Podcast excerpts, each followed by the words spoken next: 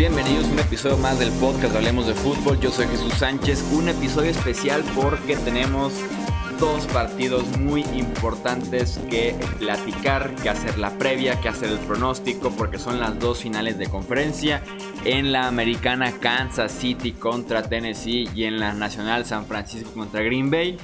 Dos juegos sin duda alguna que pintan muy cerrados, que están muy interesantes y tenemos que dedicarle varios minutos a cada uno para analizar pues prácticamente todos los aspectos del partido y claro al final dar nuestro pronóstico. Arrancamos de una vez con toda la información, la previa y nuestro pick.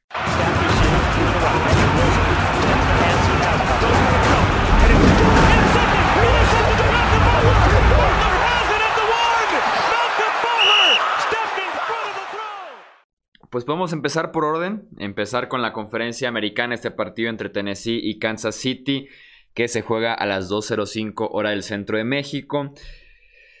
Ya tuvimos este partido en la semana 10, victoria 35 a 32 de los Titans. En ese encuentro, Derrick Henry corre para 188 yardas y 2 touchdowns, mientras que Patrick Mahomes pasa para 446 yardas y 3 pases de anotación. Eh, estos dos deben de dejar su huella en este final de conferencia, deben de establecer lo que hacen bien. Ambos representan la fortaleza de sus eh, respectivos equipos. Y aquí la duda es qué se puede eh, imponer en este encuentro. El estilo terrestre de los Tennessee Titans o el juego aéreo de los Kansas City Chiefs. Parece que viven como en dos épocas diferentes estos eh, ataques por momentos. ¿Tú qué esperarías que eh, pueda levantar la mano primero en el partido y además que sea lo más efectivo durante los 60 minutos? Eh, yo estoy esperando que Kansas salga hecho lumbre, incluso que si, si ganan el volado decían recibir primero para meterle presión a los Titans. Y creo que los Titans van a tener éxito estableciendo su, su juego terrestre, porque esta defensa de los Chiefs sí ha sido vulnerada por, por agresores terrestres y Derrick Henry pues es de lo más peligroso que hay eh, en estos momentos, pero eh, van a necesitar más eh, volumen de pase de, de, Brian Tannehill. Creo que esta ofensiva de los Chiefs con cuatro o cinco pases ya se mueve por todo el campo y te llega a zona de anotación. Lo vieron contra los Texans, anotan a voluntad. Llegaron un poco dormilados a ese partido, pero no creo que se repita el asunto. Y también peligroso para los Titans el hecho de que ya le pegaron a los Patriotas y ya le pegaron a Baltimore y que las dos veces lo hicieron con la misma fórmula. Entonces creo que eso le da muchas municiones y mucha cinta de juego a los Chiefs para tratar de estudiar y ver cómo pueden contener ese, ese ataque. Sí, estoy de acuerdo, más porque además a mí me deja la impresión de que esta final de conferencia se podría parecer hasta cierto punto al inicio de la final de la FC del año pasado en la que Nueva Inglaterra estaba corriendo muy bien el ovoide con Sonny Michel, incluso también podemos compararlo con el primer partido entre Nueva Inglaterra y Kansas de temporada regular. Se establece Sonny Michel, Nueva Inglaterra toma la ventaja, pero eh, las ventajas con Patrick Mahomes y los Chiefs enfrente son relativas, ¿no? Eh, son de minutos eh, realmente porque en un par de jugadas se pudo haber eliminado ya esa ventaja, lo vimos en esos partidos, lo vimos la semana pasada contra Houston. Entonces me parece que a diferencia de los dos partidos que hemos visto por parte de Tennessee en los playoffs en los que establecen su ritmo y estilo, toman cierta ventaja y se encargan de seguir con ese ritmo que mata el reloj, que tiene series ofensivas largas y que además sigue produciendo puntos. No sé si contra Kansas City pueda ser igual de efectivo por la explosividad que tiene su ofensiva, que tal vez también la tenía la ofensiva de los Baltimore Ravens, pero que se salieron por completo de lo que estaban haciendo bien durante la temporada regular y creo que iría más por ahí la cosa, eh, más, más, que no pudieron o no fueron efectivos realmente al momento de buscar eh, la remontada. Lo que es una realidad es que la defensiva de Kansas City eh, se va a comer yardas en este partido, permiten 128 yardas por juego por tierra, casi 5 yardas por acarreo, entonces es la oportunidad perfecta para que Derek Henry desde temprano vuelva a hacer daño, sobre todo en el tercer cuarto donde ha estado explotando Derrick Henry en las últimas semanas. Pero, insisto, creo que los Chiefs tienen el poder ofensivo para que eh, si los Titans tienen una serie ofensiva de 75 yardas, 9, eh, 10 jugadas de esas series que Derrick Henry tiene el 100% de las yardas, creo que tienen el potencial el talento y el nivel recientemente de decir, ok, tú me hiciste 7 puntos en 75 yardas, 11 jugadas, yo te hago 7 puntos en 3 jugadas de 75 yardas. Entonces, creo que en ese sentido podemos ver eh, un duelo muy interesante, un choque de estilos contrastados. Sí, eh, totalmente. Y sobre todo estos Chiefs que quizás no son la ofensiva más innovadora, porque creo que ese título se lo teníamos que conceder a, Baltimore o hasta cierto grado también a, a Kyle Shanahan en San Francisco, pero sí es la ofensiva más vertical, ¿no? Y el brazo de Patrick Mahomes te puede atacar todas las zonas del campo. Creo que va a vulnerar a esta secundaria de, los Titans, que es promedio. En realidad es una unidad bastante promedio. Que, pues bueno, esta, semana pasada contra Baltimore se lució, todas las jugadas le estaban saliendo favorables en, defensiva, pero eh, no creo que sea ese el nivel real de una secundaria que por momentos en esta campaña ha dejado eh, bastante preocupación. Ahora, Gerald Casey en la línea defensiva, entre varios más, pues sí, eh, han presionado de forma más que adecuada a los mariscales de campo, pero sabemos del dinamismo de, Patrick Mahomes, que no se complica, que no necesita ni siquiera tener una base firme para poder completar pases de, altísimo grado de dificultad. Entonces, eh, si logran sacar este partido los Tennessee Titans, yo me, paro, me quito el sombrero y, me compro un jersey de los Titans y, go there, Kerry, lo que sea, ¿eh? porque ir a tercer partido a domicilio contra un equipo con doble dígito de victorias, contra uno de los mariscales de campo, eh, pues no, no sé si más consagrados, pero por lo menos sí más talentosos, eh, sería una auténtica osadía. Yo siento, presiento que hasta aquí llegaron los Titans y lo digo con todo el pesar del corazón porque me parecen una fantástica historia de caballo negro. Sí, así es, es apenas el... Eh, desde 2010 que no teníamos un sexto sembrado metido a estas instancias de eh, la postemporada, que yo también voy con Kansas City. De los dos partidos me parece que este es el que me pareció más cerrado de los dos al momento de pensar en el pronóstico. Eh, uno de los factores claves que creo que podría definir este partido es la velocidad de la ofensiva de los Chiefs. En la semana 10 batallaron muchísimo con Tyreek Hill, tuvo más de 140 yardas. Nicole Harman tiene un touchdown de 70 yardas. Eh, Travis Kelsey tiene 7 recepciones, 75 yardas y un touchdown. Batalló muchísimo con la velocidad del juego aéreo en ese duelo de la semana 10. Y además, la defensiva de Tennessee fue top 10 en intercepciones y en robos de balón durante la temporada regular. Han tenido ya también entregas de balón contra Nueva Inglaterra, contra Baltimore, pero eh, la ofensiva de los Chiefs fue apenas tercera en ese departamento de entregas de balón. Fue muy efectiva, cuidó bastante el ovoide. Entonces, si le quitas un poquito eh, este aspecto a la defensiva de Tennessee, que se aprovechaban de un juego físico y de puntos, eh, y que además su defensiva les estaba dando series ofensivas extras durante toda la temporada regular y la postemporada. Y si le quitas el hecho de que tal vez no sea el caso esta, esta semana, esta final de conferencia, eh, creo que Kansas City tiene como establecer su estilo eh, Andy Reid romper ciertos eh, fantasmas, ciertos paradigmas que lo acompañan durante la postemporada y meterse nuevamente al Super Bowl. Chuy, pregunta: si Titans limita a Chiefs a X número de puntos, gana el partido. Resuélveme X. Ok, hace mucho que no despejaba la X en una ecuación. Tú puedes, Chuy, tú puedes. Son matemáticas deportivas. Para ganar el partido, Diría que 23. Yo estaba pensando en 25 para abajo.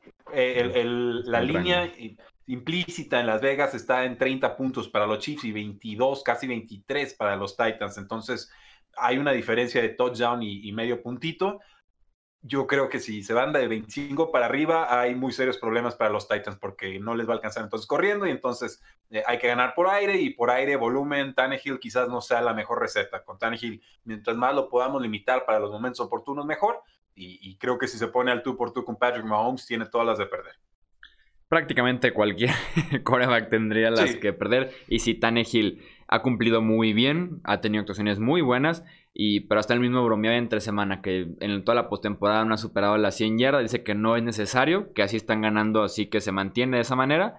Eh, podría ser necesario en Arrowhead Stadium. Podríamos ver la primera prueba de Ryan Tannehill grande en, su carrera en playoffs. Sí, eh, números ofensivos que hacen sonrojar a, Trent Dilfer. el de Baltimore Ravens, para los que no saben, hace mucho. Ya conocen mi favorito para la final de la conferencia americana, también conocen el favorito de Rudy. Quien también tiene un favorito y muy marcado es Las Vegas.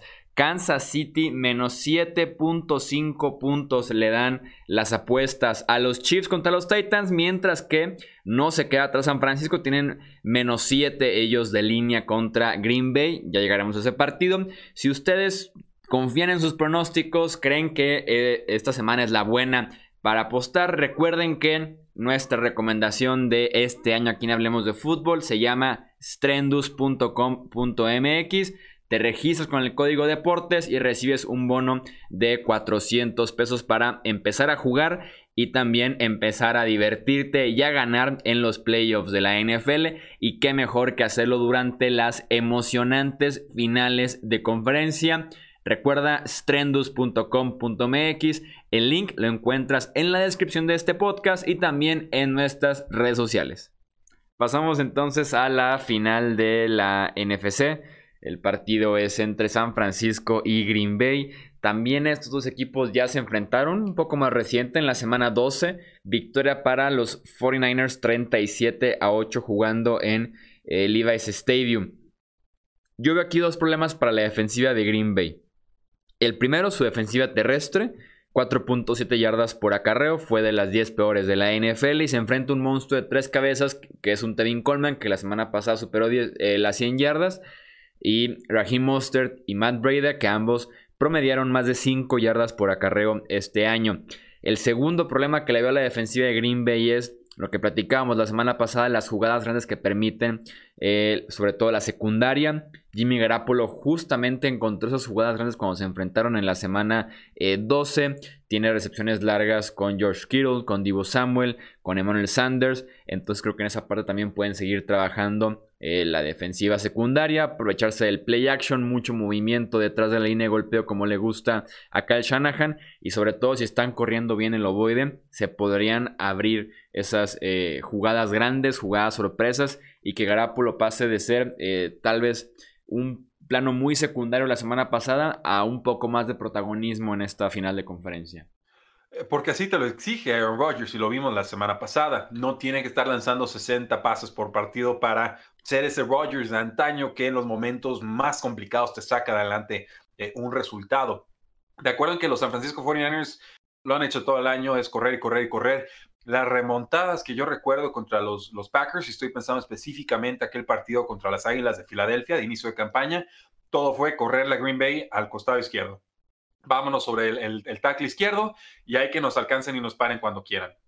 No lo han logrado resolver. Packers me parece todavía un equipo con mucha promesa, pero un equipo a medias. O sea, todo lo que logren Packers en esta temporada me parece que es propina, porque están jugando con dinero de la casa. Es un head coach nuevo, es un nuevo esquema, es una defensiva que tuvo mucha inyección de, jugadores en agencia libre, que creo que todavía pueden ofrecer más en futuras campañas. Entonces, les ha alcanzado, pero no han mostrado esa consistencia o esa solvencia que San Francisco sí logró mostrar a lo largo de la temporada, salvo algunas entregas puntuales de, Jimmy Garoppolo. Dicho eso, creo que Packers tiene dos armas claves al ataque, además de, Aaron Rodgers. Estarás de acuerdo con es Devante Adams, todos los pases que se le puedan mandar hay que mandárselos. Y Aaron Jones, sobre todo con, con pases eh, pantalla, pensaría yo, porque esta línea defensiva de los San Francisco 49ers con cinco primeras rondas es sumamente peligrosa.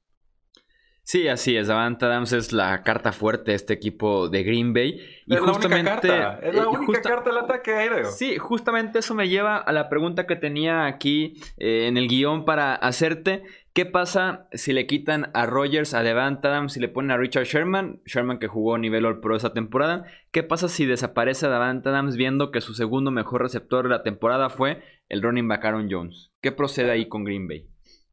Voy a sonar bien mamoncho y ahí me disculpará la afición de, los San Francisco 49ers. No creo que Richard Sherman pueda borrar a Devante Adams. ¿eh? Yo sé que es el cornerback número uno, yo sé que está calificado hasta arribita por Pro Football Focus, sé que tuvo un reconocimiento, sé que nadie le quiere lanzar pases y demás. Hay un perfil de receptores muy específico que sí le complica la, vida a Richard Sherman, que es muy agresivo en la línea de golpeo y siempre está tratando de ser el bully, ¿no? Y tratar de imponerle condiciones al receptor hay jugadores como un Julio Jones, un DeAndre Hopkins, un Michael Thomas y creo también un Devontae Adams que pueden aprovechar eh, ese exceso de agresividad en el pressman que presenta eh, Richard Sherman y ganarle con dobles movimientos. Igual y me trago mis palabras, pero yo creo que uno a uno Devontae Adams contra Richard Sherman, Richard Sherman tiene eh, todas las de perder. A ver, sé que no es el consenso, sé que esa no es la opinión general de los analistas, a mí me parece que la química que tienen en estos momentos Aaron Rodgers y Devontae Adams es difícilmente eh, superable por lo que pueda mostrar Sherman, que está teniendo un temporadón y no le reprocho absolutamente nada. Simplemente eh, creo que todas las defensivas en esta temporada saben que todos los pases van con Adams y aún así no lo han podido parar. Esto me hace suponer que si en realidad quieren contener a Devontae Adams y hacer que Rodgers vaya con otras opciones, preferiría más bien ponerle un doble marcaje y quizás Richard Sherman mandarlo con otro receptor. Ahora, si fuera los Packers, lo primero que diría es, ¿y para qué demonios voy y clavo a Devonte Adams al lado derecho, donde sé que Richard Sherman siempre va a estar? Mejor pongo a Devonte Adams en el slot y si Richard Sherman le gusta ir a pasear ahí al centro del campo, con todo gusto lo recibimos y si no, pues que se queda ya perdido con el receptor número 4, 5, 15 de los Packers.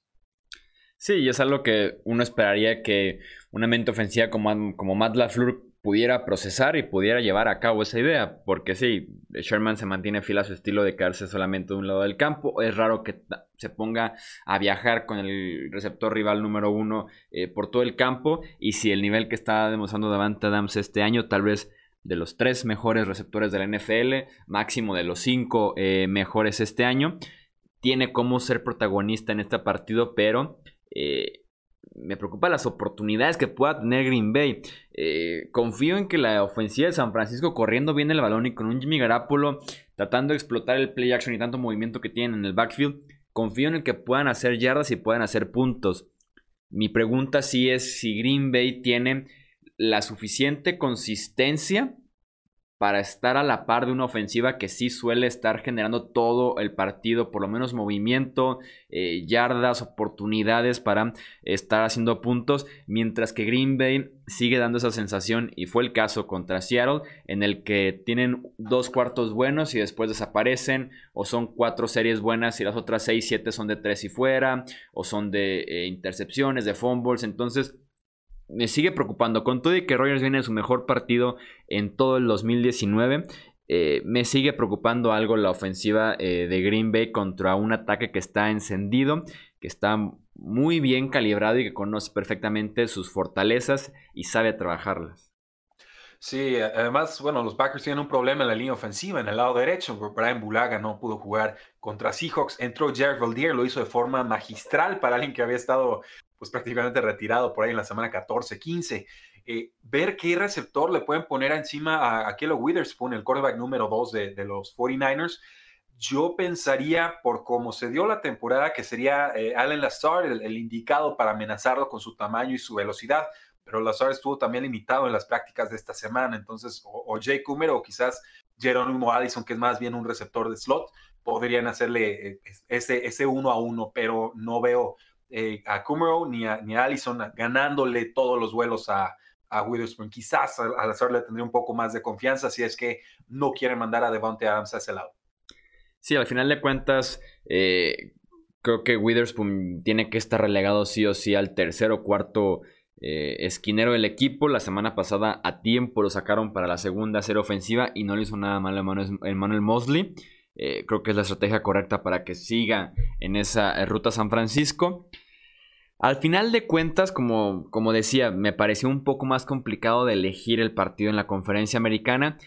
En la NFC no descarto y no quito el dedo del renglón porque en postemporada siempre va a ser importante que Rogers es el último coreback que está con vida, que ha ganado un Super Bowl jugando, porque no, no me van a decir que Garapolo tiene dos anillos.